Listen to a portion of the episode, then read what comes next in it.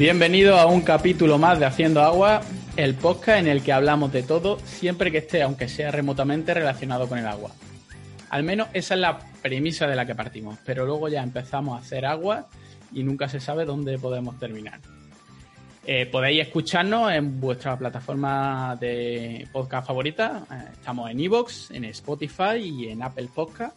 Y no olvidéis de suscribiros. ¿vale? Así, cada vez que publiquemos un nuevo capítulo, tendréis la notificación.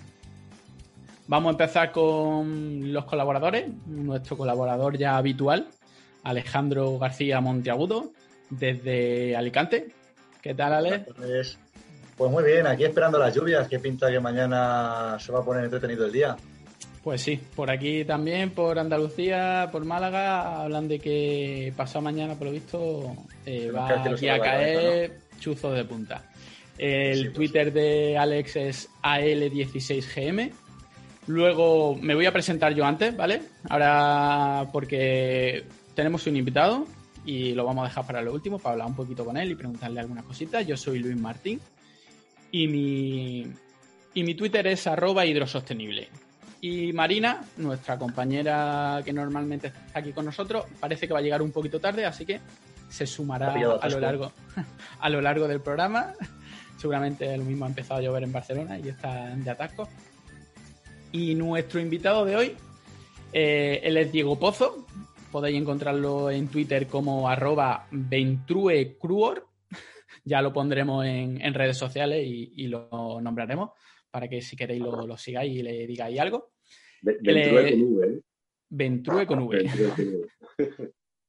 él, es sevillano, aunque vive en Toulouse. Es ingeniero de telecomunicaciones por la Universidad de Sevilla y tiene un doble máster en el espacio, que luego nos explicará un poco esto qué es. Ha estudiado y vivido en 10 países distintos Mm, aquí nos dice en su biografía que su pico de su carrera profesional fue cuando trabajó en la fábrica de donuts de Sevilla, de la que seguramente salió rodando. Y entre otras muchísimas cosas, eh, trabajó eh, para el módulo europeo Columbus de la Estación Espacial Internacional, y ahora se dedica a cosas de órbitas de satélites, telecomunicaciones y demás. Y me has puesto aquí unas cuantas cositas y la verdad que no lo entendí muy bien y ahora me lo explicas. Así que te saludamos. ¿Qué tal, Diego? ¿Cómo estás? Bueno, pues muy bien, encantado. Eh, primero, muchas gracias por la invitación y la oportunidad de estar aquí con todos vosotros y de contribuir lo que pueda a que el programa sea tanto informativo como entretenido y sobre todo dispuesto a aprender mucho de vosotros en el tema de hacer aguas eh, igual alguna idea que podamos poner en marcha en el espacio en algún momento. Gracias, Diego, porque claro, bueno, ahora nos explicará un poco esto que he comentado de a qué te dedicas, porque el tema de hoy va a ser eh, del espacio, Marte y el agua. Es decir, vamos a hablar de películas y series que se ambientan en el espacio o, bueno, en Marte, sería otro planeta, y su relación un poco con el agua. Entonces hemos, llamado a Diego para que, como nuestro experto en el espacio, para que nos hable de un poco de la parte más realista del agua. Eh, te comentaba, comentaba un poco en tu biografía que tienes un doble máster en el espacio en cuatro ciudades, cinco ciudades distintas. ¿Esto nos podría explicar un poquito qué es? Pues esto es algo realmente interesante que se recomiendo a todo el mundo, una de las muchísimas posibilidades y ofertas que tenemos gracias a la Unión Europea. Eh, son, son máster que se llaman Erasmus Mundus y me parece que ahora hay también Erasmus Doctor para la gente que quiera hacer doctorado y básicamente están eh, financiados por diferentes universidades, como muchos de los acuerdos, como también funciona el espacio, que igual hablaremos más tarde, de que diferentes países pues ponen parte para realizar un proyecto de envergadura mayor. Y eh, entonces, eh, cada semestre, e, este tipo de máster existen para, para, cualquier, eh, para cualquier temática. Y el concepto es que cada semestre lo realizas en una universidad diferente y así se promueve tanto la movilidad europea como el adquirir diferentes conocimientos que estén, que cada universidad esté especializada en ello y pues, conocer gente europea. Estos másteres suelen durar unos dos años, ¿no? Sí, eh, el concepto inicial, de hecho, se llamaba Erasmus Mundus porque era un intercambio entre estudiantes de fuera de la Unión Europea con estudiantes europeos.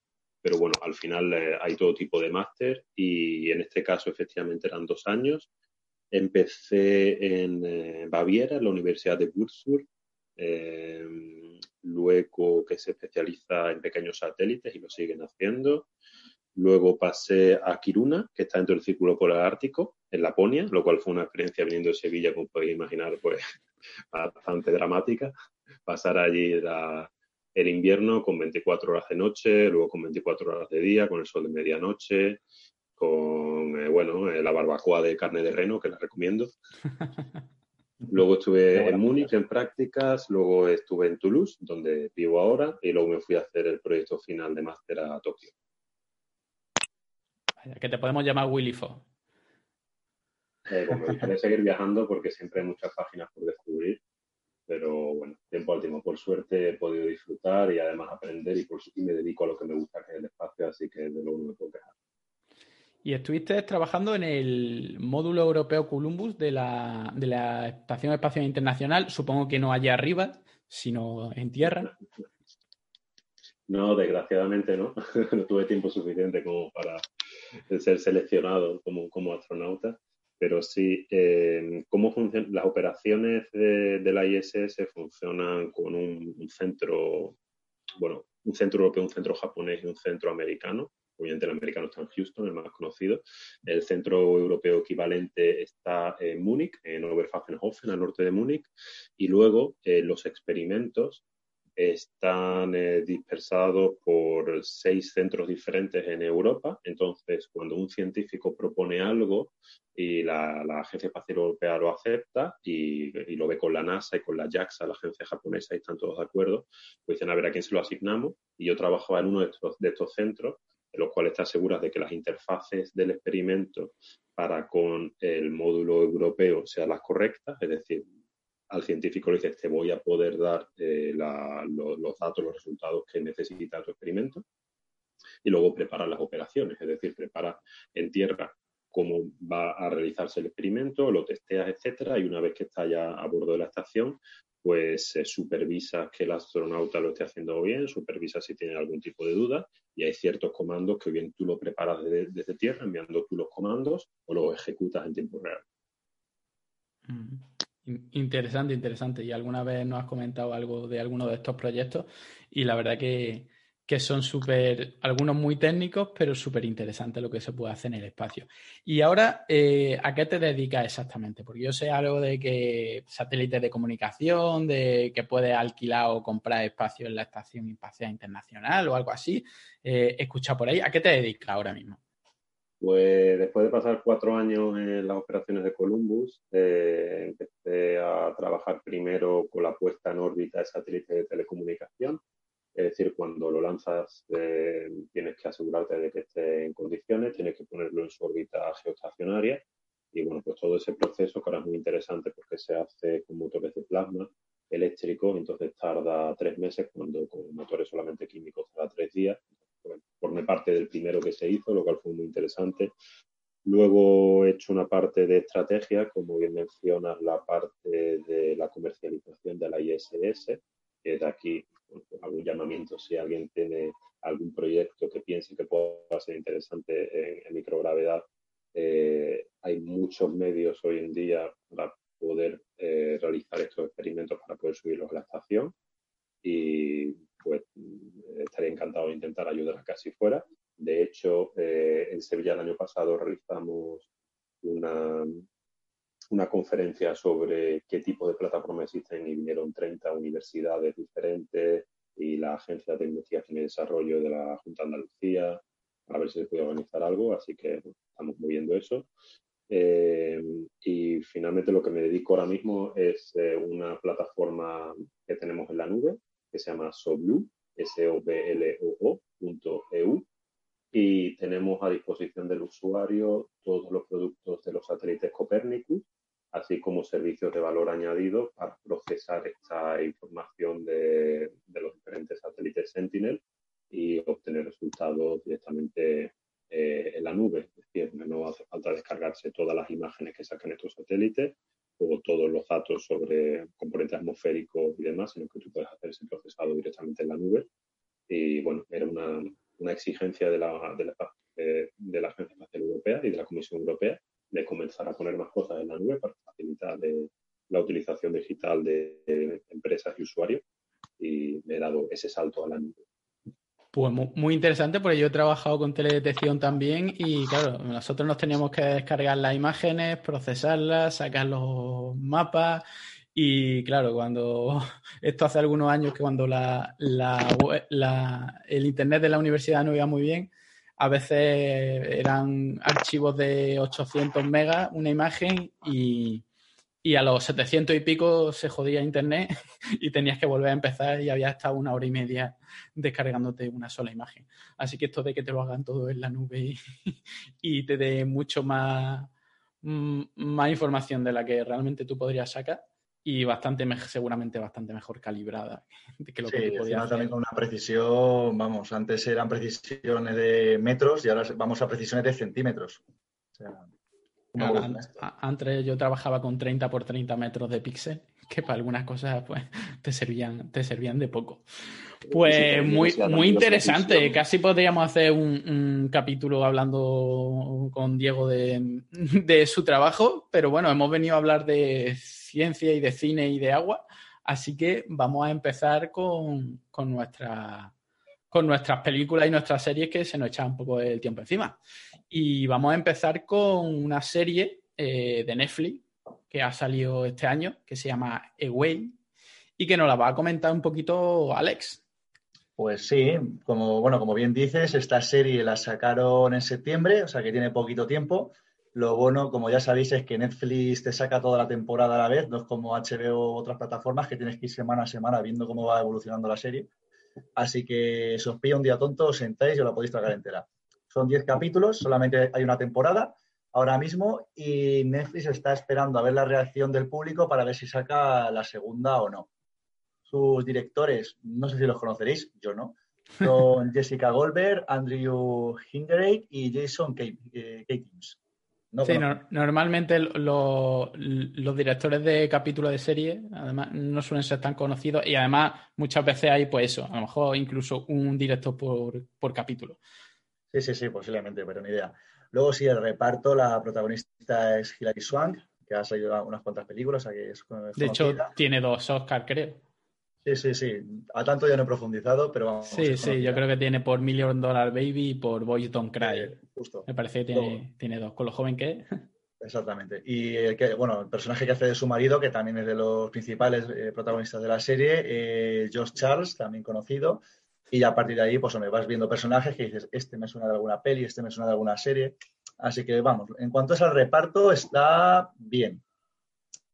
Luego el contenido, pues hombre, mm, trata el espacio, pero no es la trama principal realmente, sino que trata sobre todo una historia de drama que, vamos, no la quiero desvelar por si alguno la quiere ver. Pero... Sí, vamos, vamos a decir que vamos a intentar hacer los mínimos spoilers posibles, ¿vale? Y que, y, que, nadie tenga, nadie, eh, por haber escuchado este podcast, eh, se vaya a, le vayamos a machacar alguna parte de la serie. Vamos a hablar de, algunos detallitos y tal y cual, para que sobre todo cuando lo veáis, pues mira, os fijéis más en ese detalle, pero tampoco vamos, no, es nuestra idea hablar de, qué pasa en sí en la, serie y, las tramas y demás. Efectivamente. siempre pueden pedirle a Netflix si quieren eh, ser sponsor del programa y entonces ponemos mejor a la serie, ¿no? bueno, bueno. yo, creo, yo creo que con esta serie va a ser que, sea sponsor y entonces quitemos nuestra opinión de este capítulo porque me parece que no va a ser muy buena. Pero bueno, no, no, A mí, salvo alguna cosa que he visto y que son incongruencias, la verdad es que en general está bastante bien. Bueno, después de, comentarla, decimos cada uno lo que nos aparece. Exactamente. A ver, en líneas generales, al final trata de lo que sería el primer viaje tripulado a Marte. Ese es lo que sería la trama principal de la serie, aunque luego tiene como mucha historia de drama, etcétera. Y yo creo que nos vamos a centrar en tres puntos, eh, uno más centrado por el tema del espacio y otro, pues, oye, pues curiosidades que a mí al menos me han surgido y a Luis yo creo que también, y Diego, pues, como nuestro experto, pues va a ser que nos va a intentar solucionar las dudas, ¿no? en primer lugar, es que no salen directamente desde la Tierra hacia Marte, sino que hacen como escala en la Luna. Y además, cuando llegan allí, tienen una pedazo de estación espacial enorme montada. Esto, Diego, no sé si nos lo podrías aclarar un poquito, si tiene sentido o cómo lo ves. Bueno, eh, ¿qué pensáis vosotros? ¿Por qué pensáis que, se hace eso? ¿Por qué pensáis que lo cuando, cuando la vi fue que dices, a ver, es más sencillo que empieces a llevar cosas que vas a necesitar para el viaje, porque es un viaje largo, eh, según la serie son tres años, realmente habría que ver cuánto sea, cuánto sea finalmente. Entonces, claro, dices, tú vas llevando las cosas a la Luna en diferentes viajes y ya desde la Luna, como la gravedad es mucho menor, te costará menos salir desde ahí con una nave más grande. Esa es mi teoría. Pues exactamente, has dado la clave. Eh, el tema es la gravedad, el tema es eh, por qué cuesta tanto lanzar algo al espacio, por qué SpaceX, que bueno, eso da para otro capítulo, pero cómo ha roto el modelo de mercado y cómo ha conseguido llevarse todos los contratos y tener dinero para localizar satélites y demás, porque ellos fabrican sus propios cohetes y lo hacen a un precio mucho más económico, que siempre ha sido lo más prohibitivo de llevar cosas al espacio. ¿Y eso por qué? Porque veces falta vencer la gravedad terrestre para poner cualquier cosa. Entonces, en el momento que ya seas capaz tú de llevar o de generar cosas directamente de la Luna y a partir de ahí distribuirlas al resto de asentamientos y la especie humana se convierte en interplanetaria, como es el objetivo, pues eso eh, tiene un coste mucho menor. Luego también depende de la tecnología que utilice la nave, que lo, ideal sería que fuera atómica, porque la propulsión eléctrica a día de hoy no es suficientemente potente. Pero bueno, el, el, atractivo principal es efectivamente ese de no tener que vencer la gravedad terrestre para realizar misiones al exterior. Y me gustaría añadir que eh, no solo para, ir a Marte como base para ir, para ir a otros planetas, sino que existe ya una economía lunar. Existen varias startups como, como iSpace, eh, también muchos programas institucionales, el Deep Space Gateway de la NASA, que la ESA también colabora para tener una estación espacial internacional orbitando alrededor de la Luna. Eh, se, está fabricando ya eh, la nave que llevaría todas las provisiones a esta estación espacial y que luego descendería a la Luna también. La ESA tiene un proyecto del Moon Village para tener este asentamiento lunar. O sea que muchas cosas en marcha y, y muchas empresas que ya están comenzando a generar con rondas de financiación mucho dinero en base a un negocio lunar. Es que tendría, Diego, mm, sentido, todo el sentido del mundo, empezar por la Luna, ¿no? Antes de realmente ir a Marte. Y a Marte es muchísimo más complejo.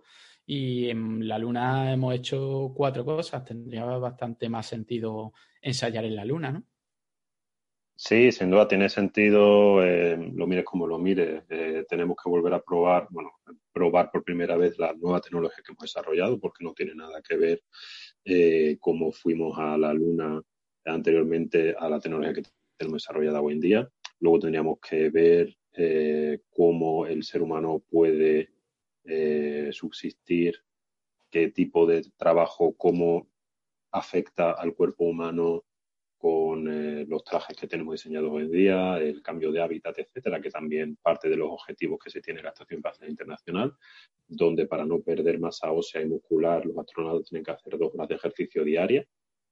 Hay algunos experimentos que son como gimnasios para vagos, que ellos se mueven completamente y para que los astronautas no tengan que moverse y ya no pierdan masa muscular. O sea que hay muchísimos factores por los cuales sería necesario realmente pasar primero por la Luna.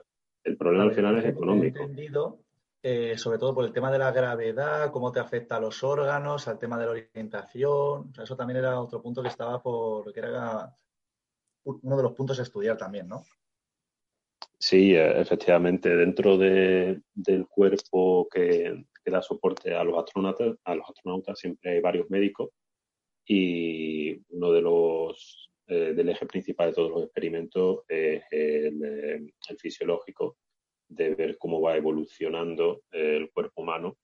Eh, en la estación espacial. También cuando vuelven los astronautas, lo primero que se hace es pasar todo tipo de test, estudios, y se compara y se va ganando más conocimiento.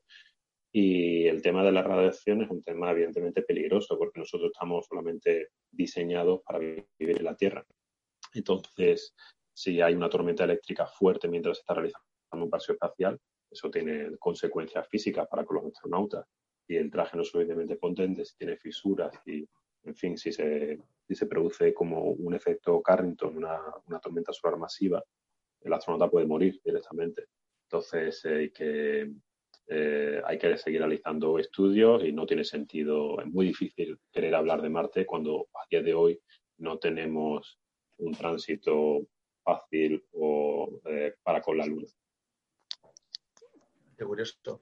Sí, precisamente lo de cómo nos afecta. Eh, vi un documental en el cual subían medusas a la Luna, bueno, a la Luna, al espacio, ¿no? Entonces, como tiene un ciclo de reproducción muy rápido, veían cómo les afectaba el tema del, equilibrio, como que se perdían. Pero bueno, eso como curiosidad. Voy a pasar al siguiente punto, que si no al final estoy viendo a Luis que me está haciendo unas señales de que me va a cortar la cabeza. Venga, vamos a contar un poquito qué pasa en la, película. el espacio es muy interesante, tenéis que venir todos a trabajar en el espacio. Pues venga, estamos uh, abiertos a ofertas laborales. Nos dejamos querer, nos dejamos querer. Sí, a ver, hay otro punto que a mí me chocó, bueno, me chocó bastante la serie y es el tema del fuego dentro de las naves, que es como uno de los mayores miedos que tienen todos los astronautas. Y aquí en la serie eh, se produce un escape de una especie de combustible, que no sé realmente qué tipo de combustible era, y casualmente cuando entra en contacto con el sudor de uno de los protagonistas, eh, se produce la llama del fuego. Y lo, recogen como una especie de bolsa extraña. Sí, una, como, bolsa reacciona. y que todo con eso se apaga, efectivamente. Sí, sí, la verdad que es, curioso. Eso de algún modo sí podría tener sentido. Eh, ese episodio sí lo he visto. Yo no he visto la serie entera, pero ese episodio en concreto sí. Y siempre que haya convección en el, aire, en el aire y que se vaya desplazando, esa bola de fuego, pues sí se podría desplazar, ¿no? Pero eh, lo primero es darse cuenta que el contexto es diferente. Eh, o sea, al, estar en microgravedad, el fuego no es el mismo. Eh, no hay partículas con mayor densidad, con mayor peso que se vayan moviendo para dar una llama como la que tenemos en la Tierra, sino que la llama es de un color azulado y prácticamente fija, es casi como si fuera de mentira. Y, el tema sobre todo eh, la, ausencia de, convección en el aire. Entonces, en la ISS, si eso ocurre, el protocolo primero es, eh, bueno, se detecta gracias a los detectores de humo, caen los diferentes módulos. Eh, lo primero es intentar aislar ese módulo. Lo segundo es apagar los ventiladores para que no se pueda expandir. Y lo tercero es intentar identificar, gracias a la telemetría que reciben eh, todos los centros de control que están en la Tierra, además de las alertas sonoras, que por supuesto, al igual que la película, eh, que la serie, se emiten dentro de la estación, pues ir con uno de los extintores, el que haya mano, e intentar apagarlo una vez que esté identificado. hay dos modelos diferentes de extintores ahora mismo a bordo. Hay uno que está basado en agua, que son modelos rusos, que bueno, sorprendente es que no lo, no lo hagan directamente con vodka. no creo que fuese muy inteligente, ¿no? Pues Echarle vodka al fuego. Pero bueno, son rusos. No, pero, son, semana. Exacto. Y los otros que están basados en CO2 y en función del que esté más cerca o de, del astronauta que responda, pues puede utilizar uno u otro, igual que se sienta más cómodo. Pero bueno, sí que hubo un incendio en la Mir, pero no ha habido ninguno en la ISS de momento. Lo que sí que ha habido recientemente, además, fue una pérdida de presión en un módulo y lo que tuvieron que hacer fue, una vez que lo encontraron, eh, nada, poner el dedo, porque era, era milimétrica la, eh, la raja que se había abierto y luego le pusieron un poco de cinta y de momento eso fue el parche. Sí, eso, eso lo, escuché, lo escuché hace poco que, realmente era una pérdida muy, muy pequeña y que han estado bastante tiempo con esa pérdida. Se, se medía que había una pérdida, pero no era lo suficiente como para, para ver eh, de dónde era. Y no, y no me acuerdo con qué, al final con qué se detectó. Hubo un trocito de algo que se escapó y al final vieron que, que, que había una rajita, pero que era una rajita minúscula y que por suerte pues no provocó ningún tipo de daño. Claro, pero a lo mismo, lo difícil que es subir cosas ahí arriba. Eh, ¿Cuántas veces hay eh, un cargo que llega a la ISS? Llega cada, cada dos, cada tres meses. Entonces, si no tienes cosas ya ahí preparadas para según qué tipo de eventualidad, eh, tienes que apañarte con lo que tengas de momento hasta que se pueda encontrar algo más óptimo y que lo puedan subir con el siguiente cargo. Hombre, claro, al final la cinta aislante de toda la vida, eso es Manuel Santos. Es lo que salva cualquier ingeniero. sí, además en las, en las series y en las películas lo vemos, lo vemos mucho. Esto de tengo una grieta y tengo aquí mi cinta tapa grietas y, lo hacen tanto en la película que vamos a ver en The Martian como, como en Marte, eh, utilizan Supongo que será una cinta aislante súper guay, súper molona que valdrá un millón de dólares el metro, pero lo utilizan, lo utilizan y, y le saca, le saca de un apuro. Sí, es como el superglue aquí en España, vale para todo. Pero luego hay que tener también en cuenta que los astronautas eh, vienen de diferentes eh, campos. Hay algunos que son médicos. Tuvimos uno, André Kuipers, holandés, que era médico y que no sabían nada, absolutamente nada de electrónica. Eh, los hay que son pilotos, los hay, entonces no, no tienen por qué tener un conocimiento general de, cómo solucionar qué tipo de problema. Entonces lo primero que quieren ellos es sentirse seguros, entonces mira, pues si con la cinta lo puedo arreglar de momento, luego ya veremos, aunque sea un parche temporal. Y, y ese, ese concepto del astronauta, por ejemplo, los americanos, la gran mayoría son militares, porque al final tienes que saber mantener la compostura tienes que saber reaccionar, saber comunicarte con el resto del equipo, con el equipo que está en tierra y decir a ver cuál es la mejor solución para los próximos 60 segundos que sigamos con vida. Y a partir de ahí podemos buscar una segunda solución para los próximos 15 minutos. Y al final el perfil psicológico y la capacidad de trabajar en equipo son mucho más importantes que la capacidad o el conocimiento técnico, que luego sí que ha habido algunos como eh, Tom Petit, por ejemplo, que era, no sé era americano o canadiense, bueno, astronauta de la NASA, que sí que era, un genio, era un inventor, pero luego ha habido otros que, bueno, también hay turistas, no sé si lo sabéis, que han habido varios turistas ya eh, a bordo de la ISS. Entonces, bueno, pues tiene todo tipo de perfiles y al final lo más importante es la seguridad. Sí, en, esta serie de películas eh, siempre es igual, porque las películas también son americanas, y normalmente el comandante y el segundo son americanos, son astronautas militares, y luego ya el resto, cada uno es de un país y cada uno se dedica a una cosa. Es como, como el equipo A, cada uno tiene su especialidad. Están los médicos, está el ingeniero, están no sé qué, no sé cuánto. Eh, cubren un poco todo el planeta, todas las razas, todas las religiones, pero los primeros normalmente y los, y los jefes suelen ser americanos y suelen ser militares. Tal cual, o sea, has descrito el caso de la serie. Tenemos a la comandante que es militar astronauta y luego ya tendríamos al subcomandante que creo que era hindú y cirujano. Luego ya tenemos el ruso que es el ingeniero, eh, la china era la química y no recuerdo si era de Senegal o de qué país de África, que era el botánico. Porque también uno de, los objetivos de la, en la serie es conseguir llevar eh, vida a Marte de, a través de las plantas quieren plantar un jardín allí. Y bueno, y esto me lleva también a lo que sería mi última, mi última duda, porque claro, aquí sabemos que de normal tenemos un consumo de agua por habitante de unos 130 litros por día. Y buscando información, por lo visto allí tienen una media en el espacio de unos 11 litros por, por astronauta y día. Claro, si por ejemplo en la ISS no sé cuántos astronautas habrá, pero si suponemos que son cuatro, al cabo de un año te hacen falta 18 toneladas de agua. Y estábamos comentando que es claro, subir algo ahí arriba eh, cuesta mucho dinero. O sea que ahí el tema del reciclaje está, vamos, en auge, no lo siguiente. Sí, efectivamente. Eh, el agua se recicla eh, primero de la orina, de los astronautas, pero claro, también en microgravedad tienes que tener cuidado de dónde haces tus necesidades, ¿no? Entonces tiene que estar ya aquello bien depositado y ya que está bien guardado, pues hacerlo con ello, ¿no? Lo optimiza. Y luego también de la humedad, de la condensación.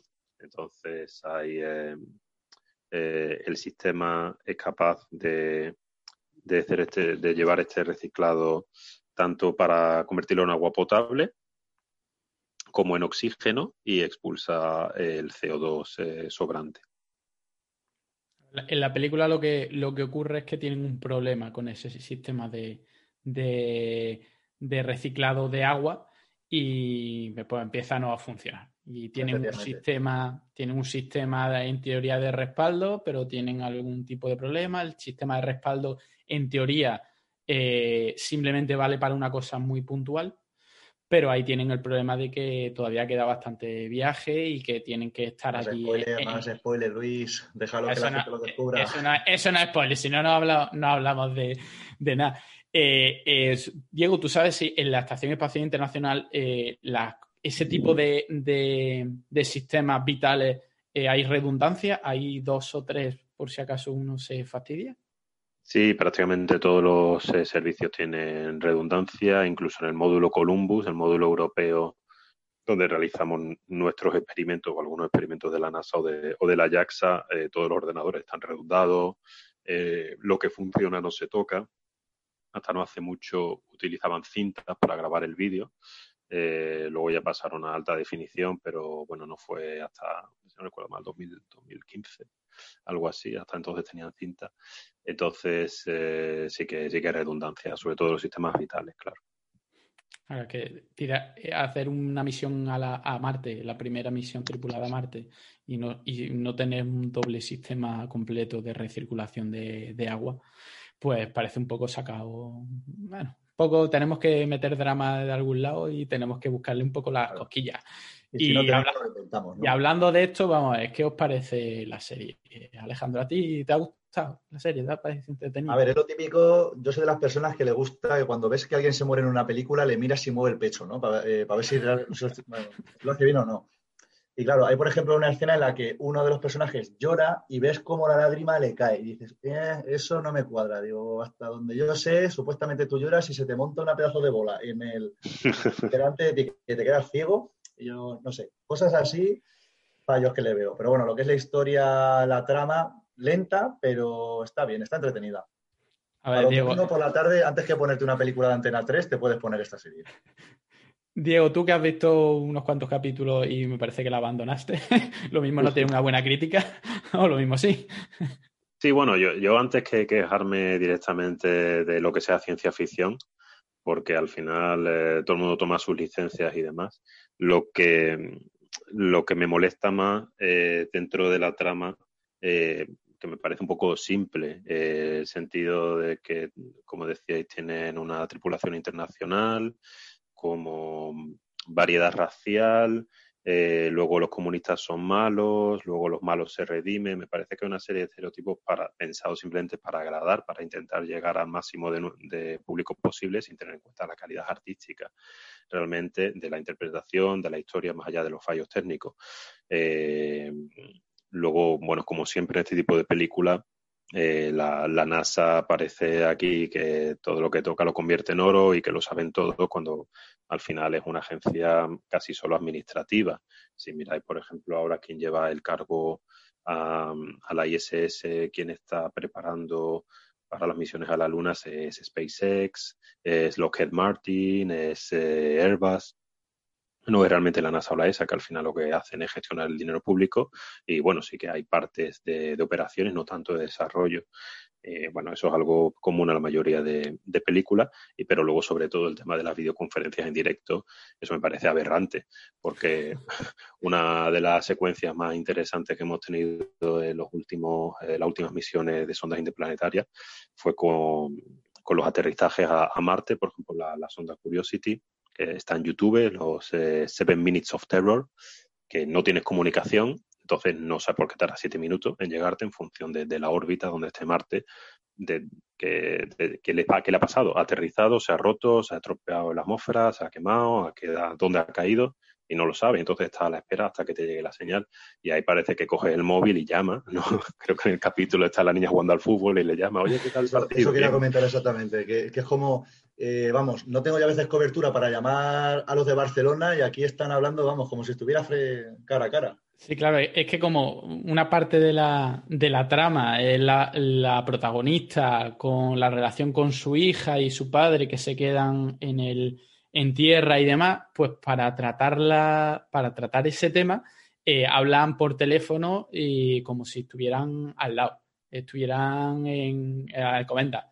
Y, luego llega un momento dado ya sí que mm, ya eso es como demasiado estirar el chicle, ya se están acercando mucho a Marte, entonces ya sí deciden, pues no, a partir de ahora ya no nos podremos comunicar, porque sí, hasta hace cinco minutos podíamos hablar por teléfono sin problemas, pero a partir de ahora ya, ya no podemos hablar. Es un poco, da un poco la, la visión de, que, de lo que le da importancia un poco la serie que una, pues las relaciones personales, un poco incluso a veces un poco demasiado lacrimógena y yo creo que a nosotros nos gusta un poco más la parte de, ciencia ficción y del espacio.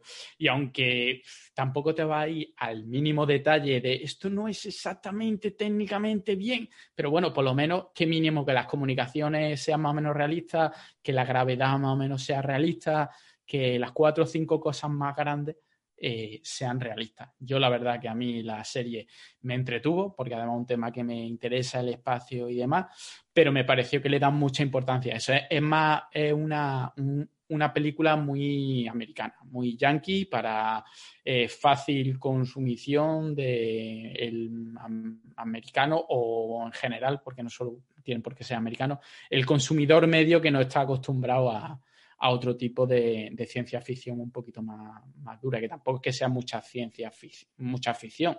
Es un poquito lo que pasará dentro de, unos cuantos años, a lo mejor no tampoco como dicen en la, en la serie. Sí, pues hay algunas cosas que son interesantes. En todo caso, y como tú dices, entretenidas, tampoco hay que buscarle tres pies al gato, pero bueno, igual es, eh, esto me gustaría comentar, no sé si alguno habéis visto la película El cosmonauta una mm. película que se hizo con crowdfunding, el primer proyecto de crowdfunding en España. Pues una película sobre un cosmonauta ruso, eh, realizada, dirigida por Nicolás Alcalá con su equipo, y la presentamos mientras trabajaba para Columbus, la presentamos en la ESA en Holanda con, eh, con Pedro Duque, que pasaba por allí, y más o menos le cogimos y dijimos, mira, un proyecto español, así que presenta para ver que, bueno, en tiempos de crisis también las ideas y con bajo presupuesto, crowdfunding y todo eso. Y bueno, pues al final era un poco el contrapunto, porque desde el punto de vista artístico era interesante, era un poco una paranoia, pero interesante. Luego el punto de vista técnico, eh, luego en el análisis que hicimos por ahí igual, bueno, no le busqué tres pies al gato, pero bueno, hay diferentes formas de, hacer las cosas. Y al final lo importante es que te, que te entretenga y que te llame, ¿no? Eh, para, para cada público hay un producto al final. Exactamente. Bueno, y si la gente por ahí se puede, se puede aproximar más a este tipo de contenido y al final es a la ciencia, pues muchísimo mejor. Yo creo que las películas que vamos a ver ahora son, son bastante, bastante mejores, la serie de películas. y, a lo mejor no son tan de, del agrado del mainstream, pero aquí en este podcast seguramente tendrán bastante mejor acogida. Pues vamos a pasar de serie, vamos a cambiar de serie y vamos con Marte, ¿vale? Eh, Marte es una, serie que tiene dos temporadas. No sé si se pretende hacer más temporadas, porque la primera fue en 2016 y la segunda es 2018.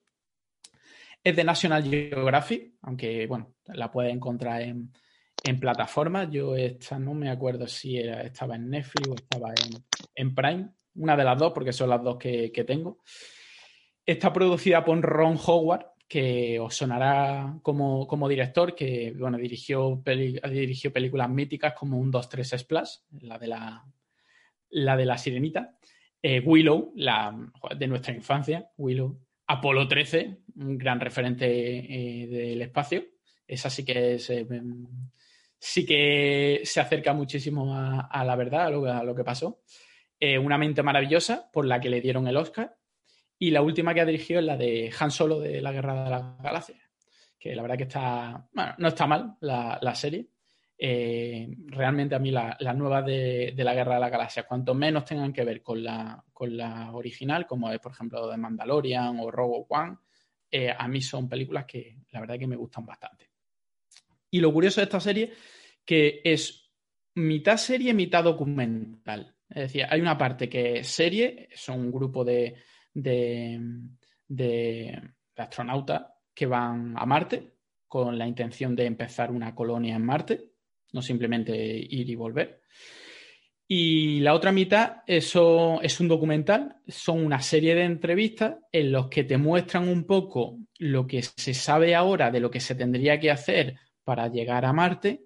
Pues hablan con, por ejemplo, hablan con Andy Weir, que es el, el escritor de, de Martian, El Marciano, un libro primero y luego una película de la que hablaremos luego.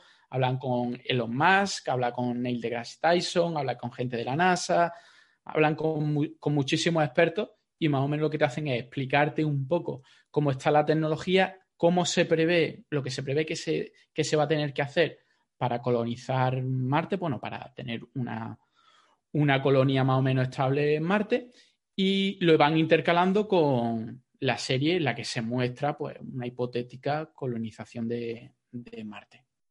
Hay un libro, por si a alguien le interesa el tema, que sacaron luego, que se llama Marte, nuestro futuro en el planeta rojo, de Leonard David, del 2019, y en él, como se supone, no lo he leído, que se habla sobre, la, sobre todos estos temas, sobre la tecnología, sobre la ciencia que hay un poco detrás de, la serie.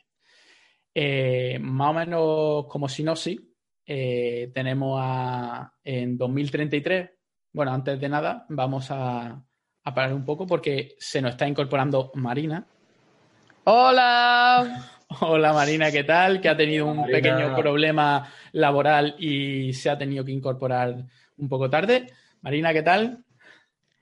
Sí, no, que una como un, un, atasco de gallinas, ¿sabes? Y entonces eh, no podía pasar y, entonces pues me ha retrasado. Vale, vale, es sí. interesante que lo del trabajo. Vale, vale. Pero, de, gallinas de verdad, eso hay que aclararlo. no, no, no, no, le pida a Marina que te aclare. Gallinas del espacio, ¿eh? Bueno, a ver, con el tema del confinamiento, las gallinas han tomado las calles de Barcelona y entonces a la gente que trabaja no le dejan circular. Eso es. ¿Pero qué es lo que piden las gallinas? ¿Qué eh, reclaman? Las gallinas piden eh, pienso de mejor calidad.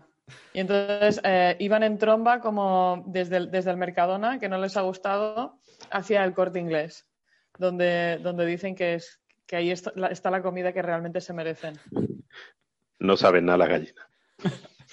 Bueno, Marina, te pongo en antecedentes para que sepas por dónde vamos. Te has perdido la maravillosa serie Away y todo lo que nos ha contado Diego sobre su currículum. Que, no he entrado por eso, ¿eh? Que no he entrado por no tragarme ese rollo y ya hablar yo. Vale. Y yo me he metido a hablar de Marte, de la serie Marte, ¿vale? Entonces ya te, te, incorporas y nos comentas todo lo que nos tengas que comentar sobre gallinas y demás. ¿Vale? Entonces, estamos diciendo que un poco la sinopsis de la serie, ¿vale? En el año 2033, esto es importante, porque realmente a mí, ya, ya, veremos si os parece pronto, pero a mí tener una misión en 2033 en el que se vaya eh, humano a Marte para quedarse, eh, me parece un poco precipitado, pero bueno, no, tenemos claro que vaya a haber cobertura de saneamiento a nivel mundial. pero, eh, pero a la Luna, se, a, Marte se puede ir sin problema. Exacto. Pero ¿qué es lo que dice Elon en la serie? Porque su plan en principio es para 2025, su roadmap. Sí, claro, claro. Y, Elon puede decirlo que sí, y, hablaban de 2025 o 2027 como muy tarde, pero bueno, mm, yo ya eso, y más con el coronavirus, mm, no sé yo si, si creérmelo. Entonces, en la serie hay, seis humanos que van a aterrizar en Marte para establecer el primer asentamiento permanente, ¿vale? Y hay lo típico, diversas nacionalidades. Está la, la, la jefa, que es americana, aunque de origen eh, surcoreano, ¿vale? Así ya, pues, matamos dos pájaros de un tiro. Hay una rusa, hay un español, ¿vale? Que lo interpreta Alberto Amán, que nació en Córdoba, pero Córdoba, Argentina. Pero bueno, ha, mm. trabajado mucho aquí. Eh, por ejemplo, lo recordaréis por Celda 211, que, que lo interpreta, interpreta Javier Delgado, un hidrólogo y geoquímico, hidrólogo como yo, pero que en la serie lo que se dedica es a arreglar máquinas, vaya, que podían haber mandado un ingeniero de telecomunicaciones, un ingeniero industrial y hubieran terminado antes, porque de hidrólogo hace pocas cosas. Luego hay un nigeriano, que ya tenemos ahí al negro de la, película, porque todo tiene que haber. Y luego hay una francesa. Y todos hablan un inglés perfecto, con un pelín de acento, pero todo lo claro.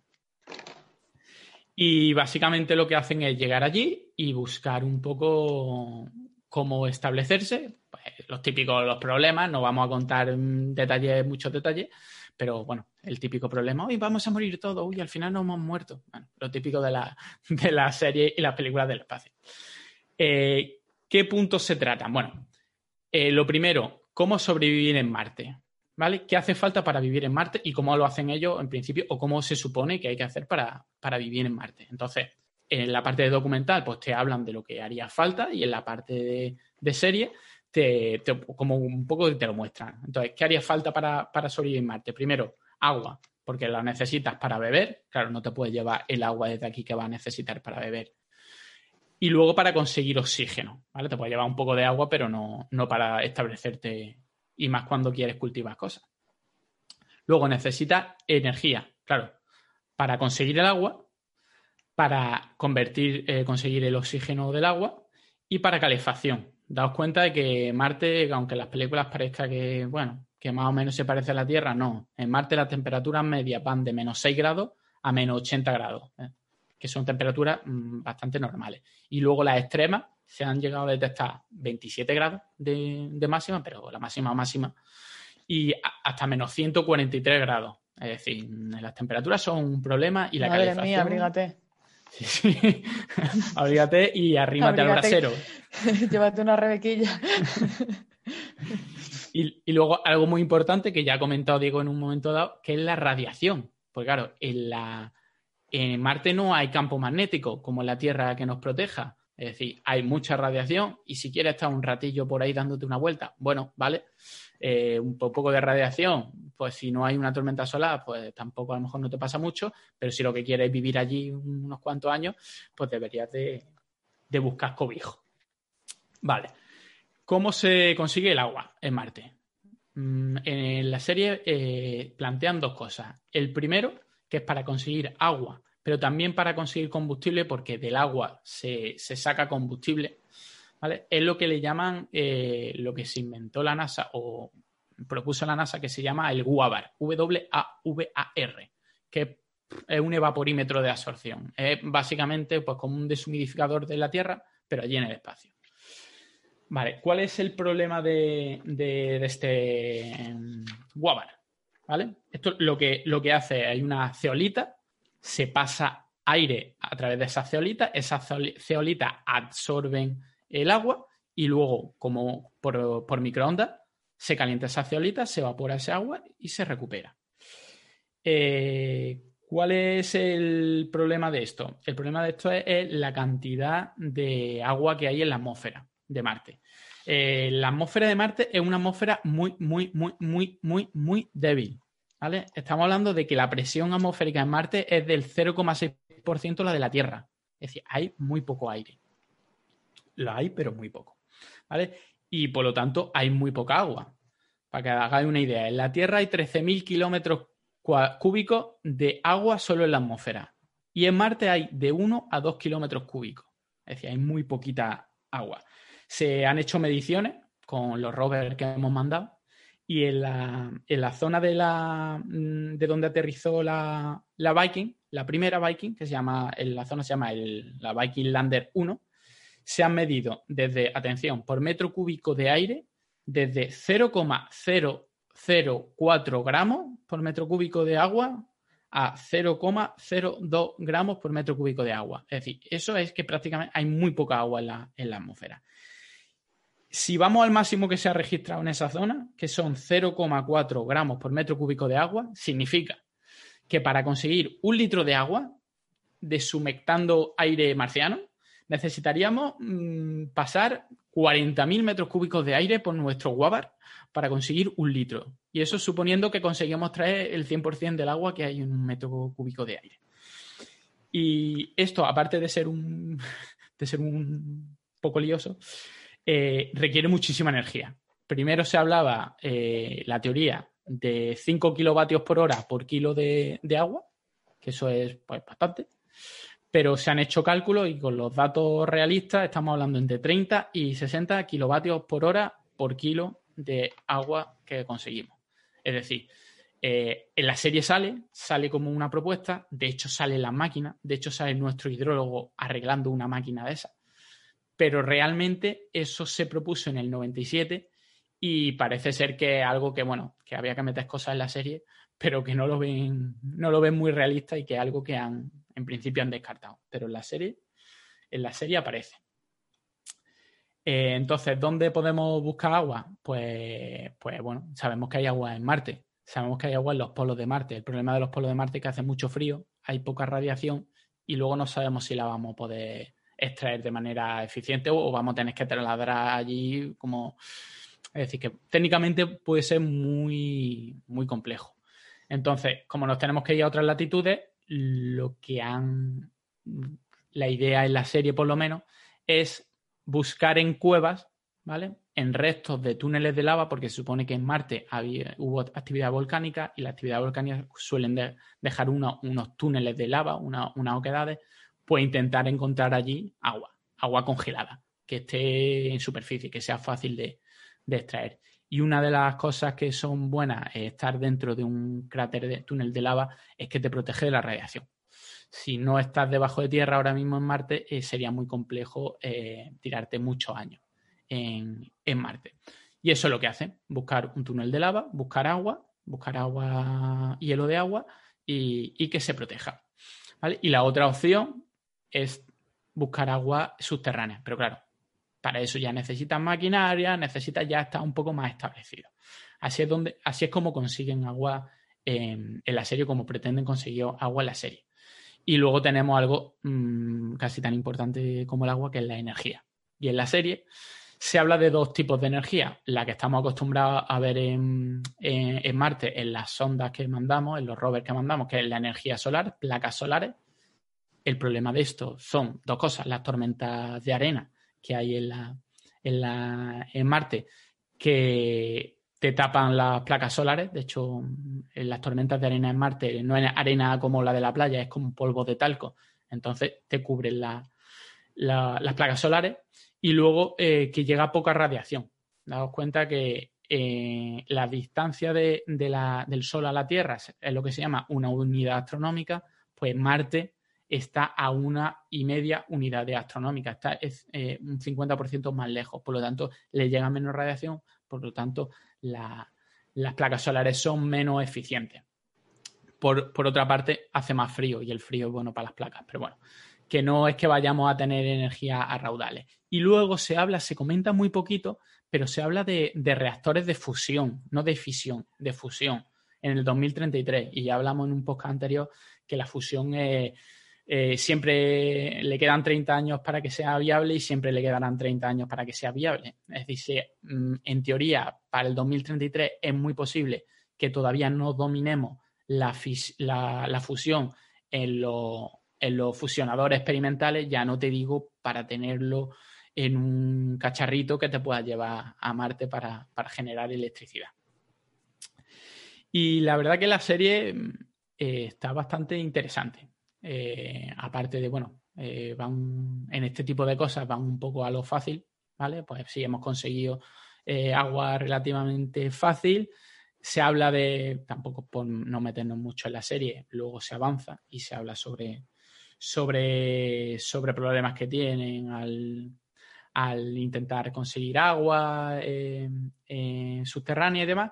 Pero la verdad es que la serie es muy interesante porque te, primero te habla de la dificultad de, poder llegar a Marte y luego te empieza a hablar cosas como qué problemas surgen cuando ya está establecido en Marte, eh, pues problemas de convivencia, problemas de, financiación, hay una, una, parte que se desarrolla en la Tierra sobre quién está eh, apoyando ese viaje a, Marte, quién lo está financiando, hay un consorcio internacional de países, luego se meten eh, empresas privadas por detrás, luego tenemos el problema de eh, si una empresa privada tiene derecho a ir a Marte y a empezar a extraer allí minerales.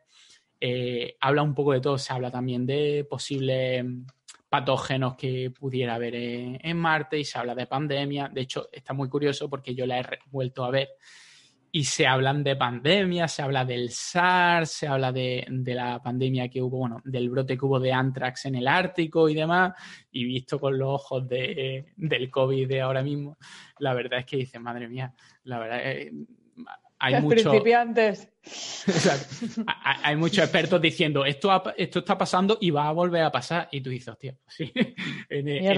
en, su momento dado mm, no lo vi con ese ojo, pero tienen razón.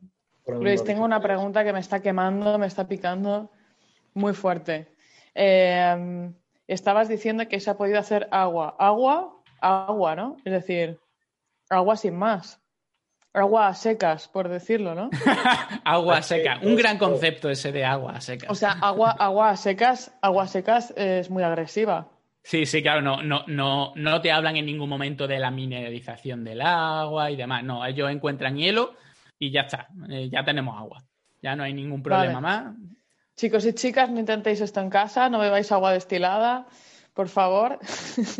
No es recomendable. No, no, está bien, no vais a conseguir hidrataros. no lo digo porque es que hacemos lo más difícil y luego lo que es echarle un poquito de dureza al agua se nos olvida, ¿no? Sí, la verdad, la verdad que mm, no van, no van a, más, a más detalle. La verdad, la, mayor parte de, lo que os he comentado es simplemente porque me ha llamado la atención y he buscado más información. No te explican, obviamente, eh, nada de esto en la, en la serie. Y la verdad que me da coraje que haya un hidrólogo ahí y lo único que se dedique a arreglar máquinas. Eso sí, al parecer los hidrólogos somos la hostia, entendemos la hostia de tecnología porque arreglamos cualquier cosa en un santiamén. con media llave inglesa te hemos arreglado el sistema de redistribución de energía. La verdad que por ahí. Pero la serie está, la verdad que la serie está muy bien. Y, y la parte de que este medio documental, media serie, para mí, que había algunas críticas que decían que no llegaba a funcionar, para mí funciona, pero es que la serie sola, sin la parte de documental, eh, funciona perfectamente y se hace y se hace más, un poquito más corta. Si tienes prisa, pues deberían de sacar, lo mismo podrían sacar una versión con la parte solo de serie y no la parte de documental. Pero la verdad que las dos cosas eh, están muy chulas y muy bien conseguidas. Tiene sus problemillas eh, de parte de ciencia ficción, lo típico, pues gravedad, pues mira, pues la misma gravedad que la Tierra, no nos vamos a poner estupendo, cuando la gravedad en, Marte es un 38% la de la Tierra. Pero, pero bueno, pues ya está. Pues el frío hace frío, mm, la radiación pues la tienen en cuenta, eh, las tormentas pues no son tampoco, dan por saco, porque te tapas la luz solar y a lo mejor te tira un, un mes sin energía, pero bueno, por el resto de, el resto está bien y no es demasiado culebrón. Incluso a lo mejor se echa de menos un poquito, no ya más de culebrón, pero sí de relaciones un poco personales. Que allí parece que nadie tiene necesidades de ningún tipo prácticamente. Son todas sexuales. sí, sí, además que se tiran, que se tiran mucho tiempo. No es la típica película que está en tres meses. No, no, no. Estamos hablando de años y años y años que se tiran ahí y, la, y, la, y lo que se tirarán si se hacen una nueva eso es gente que se desvive por la causa. ¿Saben por qué están ahí? Sí, claro. Al fin, y, todos son gente sin familia, ¿eh? Porque claro, saben que se van, pero no saben si van a volver o, no. Así que en, esa parte la, es un poco inteligente, porque claro, tú ahí no te vas a ir si tienes, si tienes niño tiene o tienes familia a la que echas muchísimo de menos, aunque en teoría puede, podría volver. Lo que pasa es que puede morir fácilmente y lo mismo tarda muchos años muchos años en volver. Porque la otra serie, ya te digo, cada uno tiene una, vamos, una familia con un drama que ni te cuento. Bueno, yo, esta serie no la he visto, pero sí me parece, primero interesante eh, plantearnos eh, cómo se puede llegar a un, compromiso interesante entre eh, dar suficiente información para que el espectador eh, como habéis hecho, busque información por su cuenta y diga, mira, pues esto puede ser interesante, cómo se desarrollaría la vida real y cómo mantiene la, velocidad del desarrollo de la trama para que tu eh, audiente medio pues siga interesado y así pueda aprender un poquito más, ¿no? Depende ya del concepto, de la, de la audiencia o del público que, que se, se pueda estar interesado, igual que Netflix con Away pues parece mucho más una fábrica de churros y tenemos 100 películas nuevas cada día y da igual, lo importante es que sean caras conocidas y demás. Y mientras que aquí parece que al menos, aunque sea de layos, sí que presentan temas, como has dicho, de la legislación espacial, si eh, a quién tiene derecho, si son las compañías privadas, si son las agencias, si son los gobiernos, quién ha pagado, quién ha construido, quién puede explotar, quién no, que es un tema súper interesante de cara a una futura colonización espacial. Eh, luego el tema de las relaciones humanas, el tema psicológico es un factor súper importante que a veces no lo tenemos suficientemente en cuenta. Hablando de Marte, eh, la ESA hizo un programa llamado Mars 500, en el cual seis astronautas se, eh, se encerraron durante 500 días, lo que tardarían en un viaje de ida y vuelta para ver cómo, cómo evolucionaban, ¿no? Que, en qué pensaban, cuál era el componente psicológico. Y hay un factor muy interesante, que es que si, si miráis la foto de las seis personas que, que, participaron en este proyecto, los seis son hombres.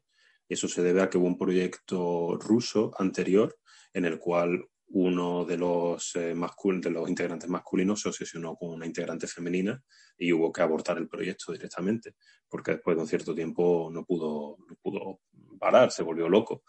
Y todo este componente psicológico, eh, tanto en las películas de espacio como en eh, las películas de desastres, tema de, de zombies, tema de apocalipsis, de tornado, de, de lo que sea, al final siempre hay un contexto que luego te lleva a lo que puede ser más interesante en un mundo sin ley, en un nuevo mundo, primero cómo interacciona la gente, qué tipo de, relaciones hay y cómo evolucionan eh, estas relaciones personales. Yo, he hecho, hecho en falta eso. A mí esto, a mí esto me pasa siempre que me voy en una misión espacial, ¿eh? Hay alguien que no me puede dejar en paz. es, una lacra con la que vivo. ¿Eh? La última vez que fuimos, ¿eh? Alex, por ejemplo, le pasó a Alex. Sí, sí, sí. Una orden de alejamiento y por eso hacemos el podcast así ¿eh? entre Pues la, orden de alejamiento en la estación espacial tiene que ser complicada. Es chungo, sí, sí.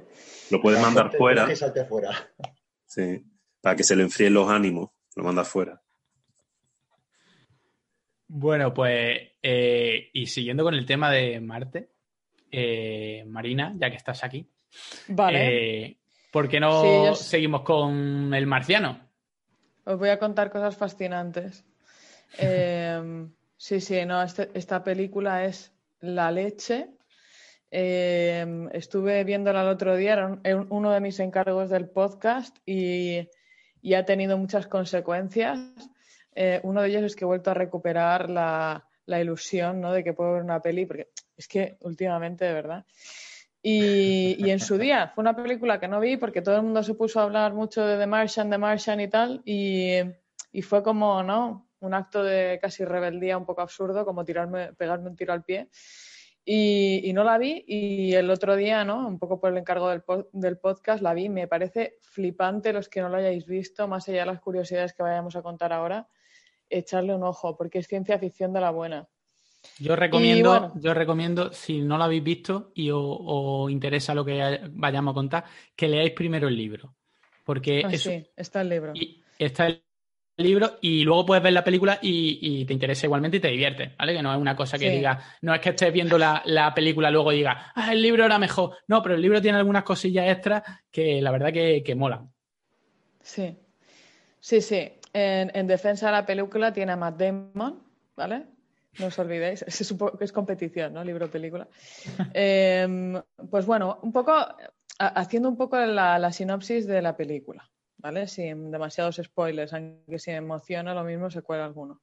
Em, básicamente esto es una misión de, eh, de la NASA, varios, eh, varios, varios extraterrestres, iba decir, varios astronautas están en Marte eh, recogiendo muestras dentro de lo que es un programa de la NASA más, más amplio, ¿vale? De diferentes misiones para, bueno, pues conocer un poco la, el suelo, los elementos, ¿no? Un poco conocer el, planeta Marte y, y, hacer ese tipo de investigaciones, ¿no? Ámbito científico, ¿vale? misiones especiales y programa.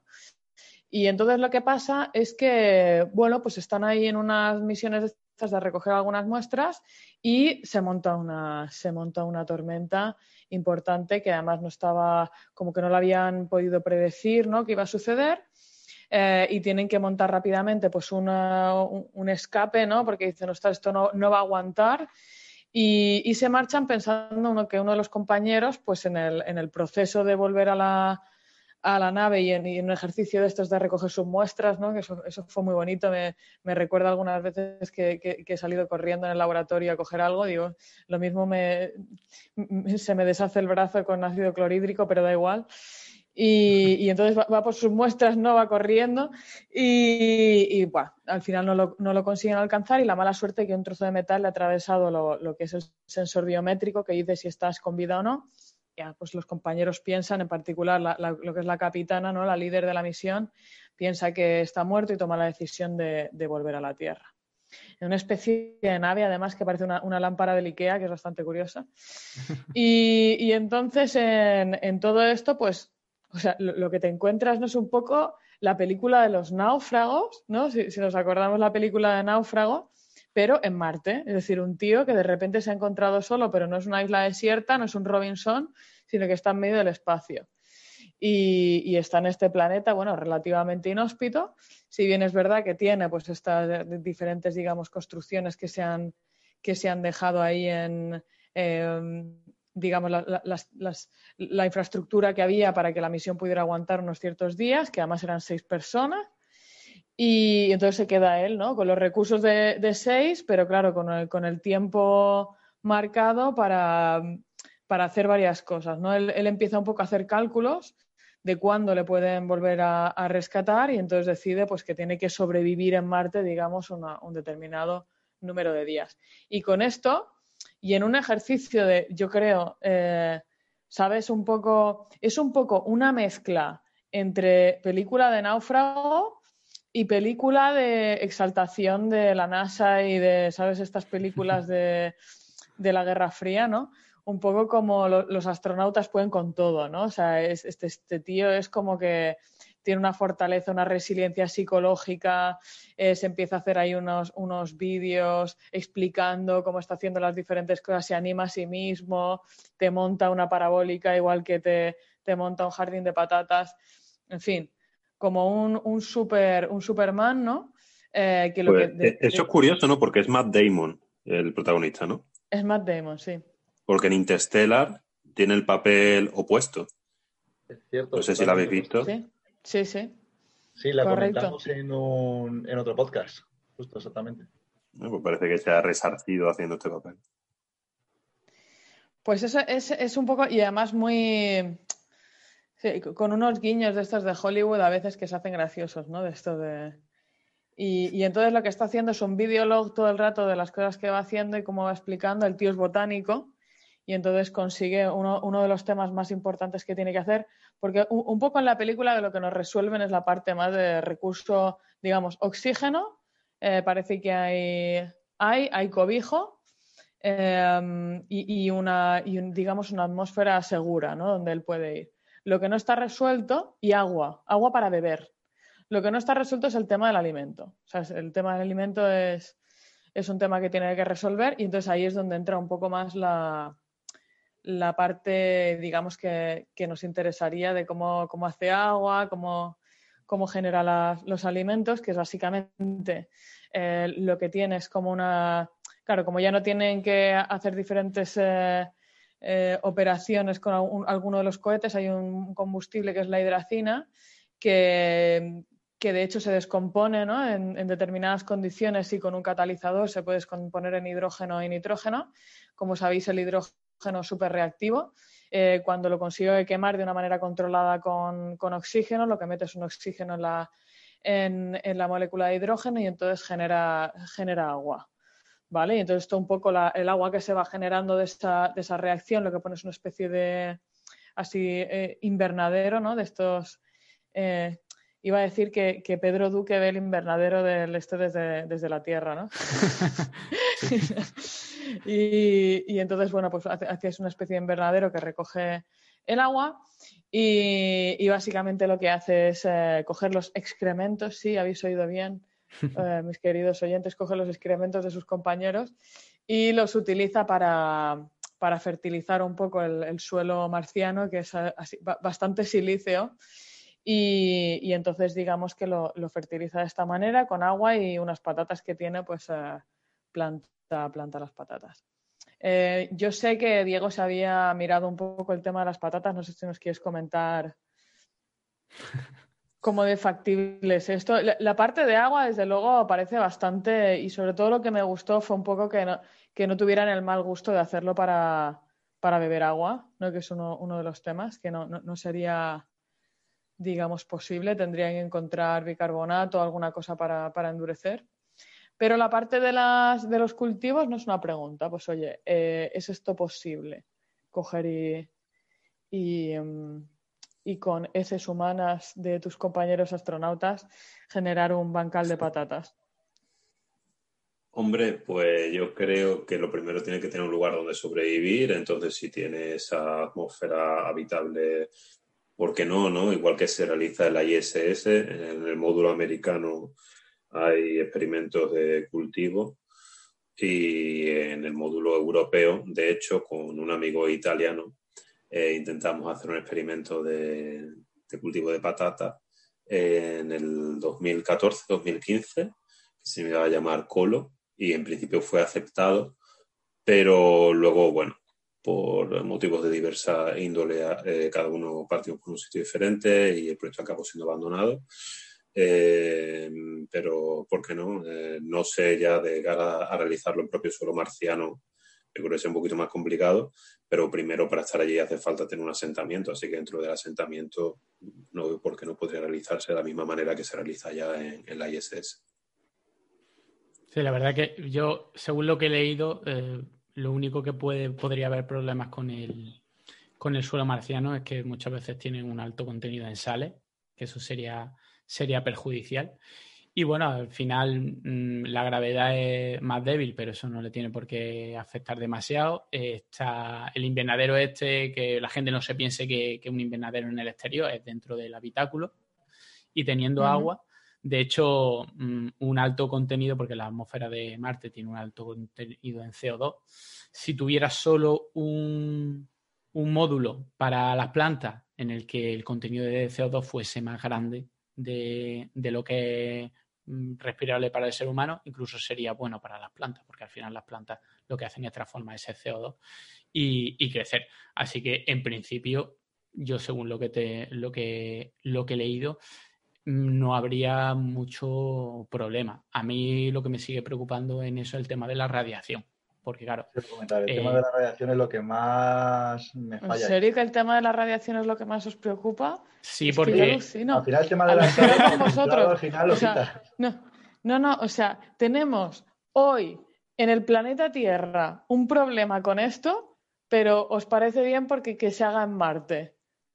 O sea, eh, eh, vectores patógenos a saco metidos en cultivar patatas y luego me los como, pero os parece muy bien. Pero no, no, no porque sea mala la radiación para comernos a nosotros, sino que le afecta a las plantas y, y, no vamos a ver, Luis, que, estás, que, estás, criando patatas en excrementos, que, que puedes comer virus. Ah, que con el virus de. si de toda la vida sea como se ha fertilizado eh, la tierra de toda la vida. Ya, ya. Eh. Ya, ya. Regulación europea, logs no sé cuánto de, de, colífagos, eh, la gente que si los pepinos de no sé dónde. La Virgen del Amor Hermoso. Resulta que lo hacemos en Marte y es maravilloso. Vamos a hacer un vídeo. Pero, ¿qué es esto? Eso se congela y ya está, ¿no? Eh, estaban al vacío las cacas, o sea, estaban los patógenos ahí encantados de la vida. Pero esto es como, esto es como el anisaki del salmón y del pescado y todo eso. Tú lo dejas ahí. Es, es un mito, ¿no? Claro. No, yo solamente digo que si lo podemos hacer en Marte, entonces lo vamos a poder hacer aquí también, ya basta. Eh, yo em, pongo ahí una duda. Yo creo que hay poco, hay poco control de riesgo microbiológico en esas patatas. Eh, si bien no viene del agua, si fueran aguas regeneradas todo el mundo se echaría las manos a la cabeza, pero resulta que cultivar patatas en cacas de otra gente está bien. Eh, no sé, no sé. es, básicamente hacerlo en aguas residuales, Pero hombre, yo, creo que si, la otra opción eh, en la muerte, pues mm, mejor será ponerse mascarilla que morirse, ¿no? Mejor, sí, sí, mejor una patata con, con hepatitis A que... No, no, lo, digo por ponerlo en contexto, que es surrealista, ¿sabes? Que, que, nos parezca tan normal, ¿no? Yo creo que alguien le podría, le podría haber preguntado en la película, ¿no? Oye, eh, ¿qué desinfección? O lo has hecho pasar por algún sitio, o lo has quemado, o lo has dejado un tiempo al sol que la radiación ultravioleta de Marte mate los patógenos, por ejemplo. No, no, ahí directo. Bueno, conociendo a, como el personaje de Mark Warney, yo creo que si le, si le comentas esas preocupaciones te, te puede mandar donde picó el pollo. ¿Por qué? porque bueno, el, personaje de Mark Warney en, el, en, la, en, la película y sobre todo en el libro, como que no tiene pelo en la lengua. Y de hecho hay una, ah, una parte en, la, en la película en la que se está comunicando y se supone que todo se está, está publicándose a la vez que él escribe y llega un momento en que ni siquiera ponen lo que escriben en la, en, la película, simplemente se llevan las manos a la cabeza, porque claro, estoy en Marte, eh, estoy yo solo, mm, voy a decir lo que me salga de, las patatas. ¿Y qué tal, Marina? ¿Qué te pareció la película? ¿Te encantó? ¿Te, pareció mm, súper guay, no? No, o sea, la, película está súper interesante por esto. O sea, creo que eh, tienen como muchas delicadezas científicas. Hay un tema que sí que he estado, que sí que estaba un poco ya curioseando más, porque bueno, el, tema del agua era quizá lo que más me llamaba la atención. Em, pero, pero la parte del viento parece que esto es como una, controversia ¿no? que tenían, que, al parecer la densidad del aire en Marte era, incompatible con un nivel de tormenta así. Sí, eso, es, eso es, lo peor de la película. Eso es lo que ah, te enerva un poco. A mí, yo como. Yo esto, yo esto, sé que, yo esto sé que Luis lo sabe explicar mejor que yo. porque yo me he, puesto, me he puesto a hacer los cálculos. Porque, claro, eh, tú eh, te piensas, bueno, una tormenta. Tú eres tan frívola. Hay tormenta, hay tormentas gigantescas en Marte. De hecho, llegan hasta los 30 kilómetros de altura. De hecho, se ven imágenes de Marte sin tormenta y luego imágenes de Marte con tormenta y no ven nada. Es toda una nube de polvo. Pero la cuestión está en que la, atmósfera de Marte es muy poco densa. ¿Vale? Ya hemos comentado que la presión de Marte es un 0,6% la presión que hay en la Tierra. Claro, yo he hecho cálculos y me he puesto a hacer cálculos y he dicho, bueno, estoy un poco aburrido, vamos a hacer cálculos. Entonces, me he cogido y primero, la atmósfera de, Marte es el 95% CO2. Pues vamos a suponer que es 100% CO2. ¿Vale? Entonces, cogemos la densidad del CO2 y la ecuación de los gases perfectos que todos hemos estudiado en el instituto. ¿Vale? Entonces, a la presión que hay en Marte y a la temperatura que hay en Marte, ¿vale? Hemos comentado antes que la temperatura puede rondar los 80 grados bajo cero perfectamente. Vamos a suponer que el día de la tormenta hay menos 100 grados, ¿vale? Para que sea incluso más densa la, atmósfera, ¿vale? Pues he hecho los cálculos y en un momento dado, eh, al principio de la película dicen, oh Dios mío, el viento es muy fuerte, mm, eh, eh, ¿cuánto aguanta la nave? Mierda, me he despeinado, ¿no? la, nave aguanta, la nave se está escorando, nos tenemos que ir. Dice, ¿hasta cuánto aguanta la nave? Dice, hasta 7500 newton. Dice, ¿cuál es la fuerza del viento? 8500, oh Dios mío. Entonces, entonces se va a caer la nave y por eso se tienen que salir. Bueno, pues teniendo en cuenta la densidad que he calculado del viento de Marte y teniendo en cuenta que más o menos he hecho unos pequeños cálculos de cuál es la superficie de la, nave, ¿vale? Suponiendo que la nave fuese totalmente plano y el viento llega a la nave y se para completamente, ¿vale? Que no tiene ningún tipo de aerodinámica y demás. Haciendo esos calculitos, me sale que el viento tendría que ir a una velocidad de 11.300 metros por segundo para poder ejercer 8.500 newtons de fuerza sobre la nave y me parece a mí que, que, está lejos de llegar a esa velocidad. Normalmente se. Como los problemas matemáticos de Juan lleva en su camión 8 millones de naranjas. Exactamente. Que dice, joder, vaya ruedas tiene que tener. Es súper realista, sí. Exactamente. Y estamos hablando de que en Marte hay vientos de 200 kilómetros por hora. Es decir, sí, la atmósfera es muy débil, por eso las tormentas de, de, de polvo en la, en Marte son muy grandes, pero es que el polvo realmente son como polvos de talco. Es decir, tú estarías allí, estaría corriendo el viento a 200 kilómetros por hora, pero bueno, pues a lo mejor se te mueve un poquillo una, etiqueta que te has dejado del, traje de, astronauta. Pero ni te tiraría a ti, ni tiraría una nave, ni habría el más mínimo problema. Simplemente, pues a lo mejor se te mete polvo hasta como la arena cuando, cuando vuelves de la playa. Bueno, a lo mejor si no te descuidas se te mete por ahí. Pero esa es la única parte así como más descarada. Que, porque además el, escritor Andy Weir mm, como que se documentó mucho y de hecho en la serie que hemos hablado antes, uno de los que hablan de la entrevista es, este tal Andy Way. Pero bueno, dejando eso a un lado, que bueno, es una manera de, justificar que se tengan que ir rápidamente eh, de Marte. Mejor eso que no hubiera un monstruo espacial que se lo intentara comer como en la Guerra de la Galaxia.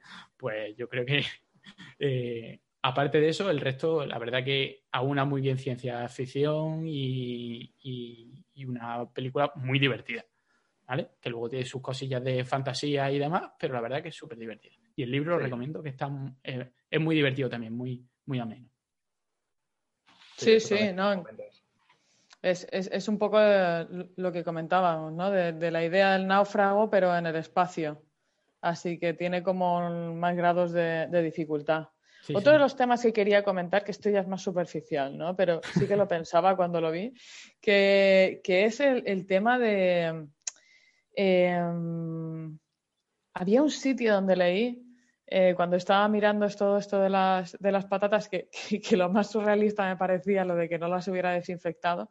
Pero bueno, cada, logo con su tema. Cada logo con su tema, pero bueno, yo miraba esto y decía, qué inteligente, ¿no? Porque hay, una, hay un supply eh, infinito ¿no? de, este recurso, que es porque, como, él, como él sigue haciendo desechos, es como un, recurso ¿no? que no, acaba. Y yo pensaba, hombre, a ver, eh, vamos a empezar a hacer un poco de balances de masa, ¿no? Es decir, eh, no, puede salir nada de él que en un momento determinado no haya entrado. Esta, persona no genera nada. Entonces, esto de comer solamente hidratos, comer solamente patatas, eh, probablemente lo que digo, además de una dieta terrorífica, em, no tienes em, no tienes nutrientes, sobre todo no tienes nitrógeno ni fósforo, ¿vale?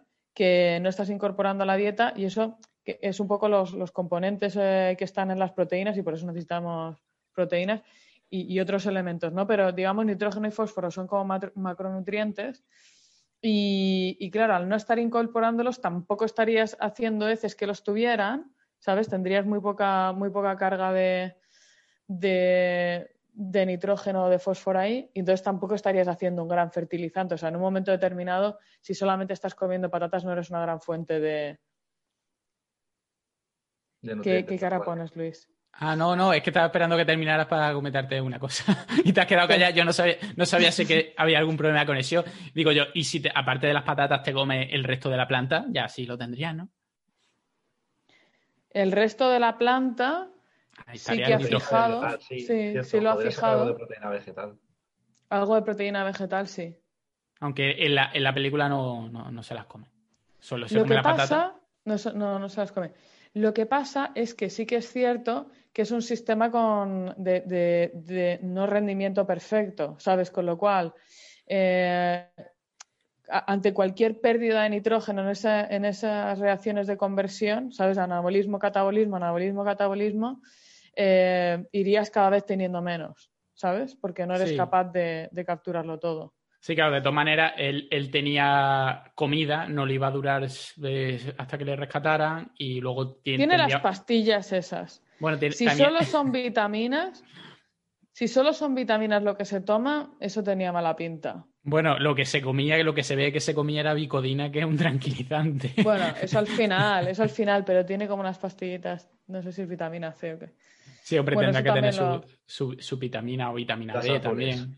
Las pastillas azules Ahí, ahí todo, o sea, todo lo que es el, el, stock de nutrientes que tiene es lo que han, lo que sus compañeros han dejado por el camino. Oye, muy relevante pensar en el, en el ciclo de los nutrientes también, ¿eh? que no solamente es, comer.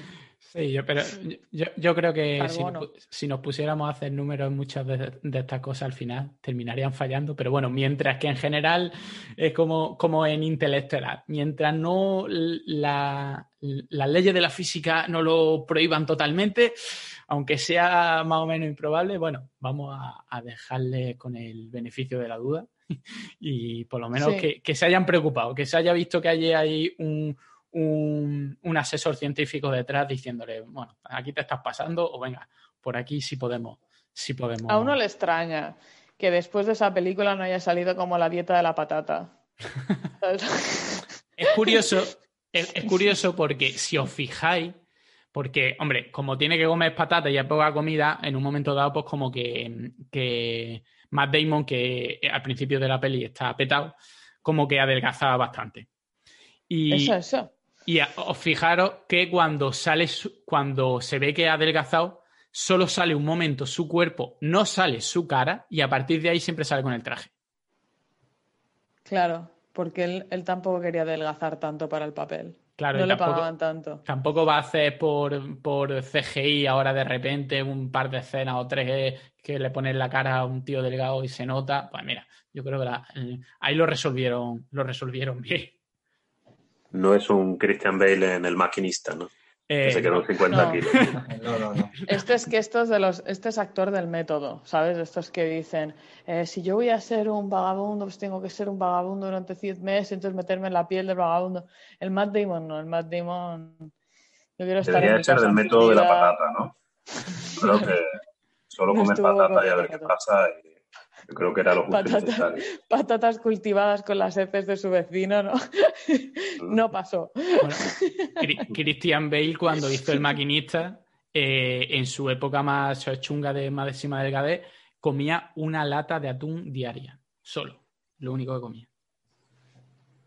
Imaginaos. Imagínate el sacrificio, ¿sabes? El amor al arte para decir, eh, quiero ver esto cómo me cambia a mí, cómo puedo meterme en el personaje. O sea, eso tiene un mérito Pobre increíble que hace que ya quieras ver la, la película, ¿no? Pero seguro que hay un montón de gente que, que eso no, no le interesa para nada y sin embargo lo que ofrece Away, por ejemplo, pues sí.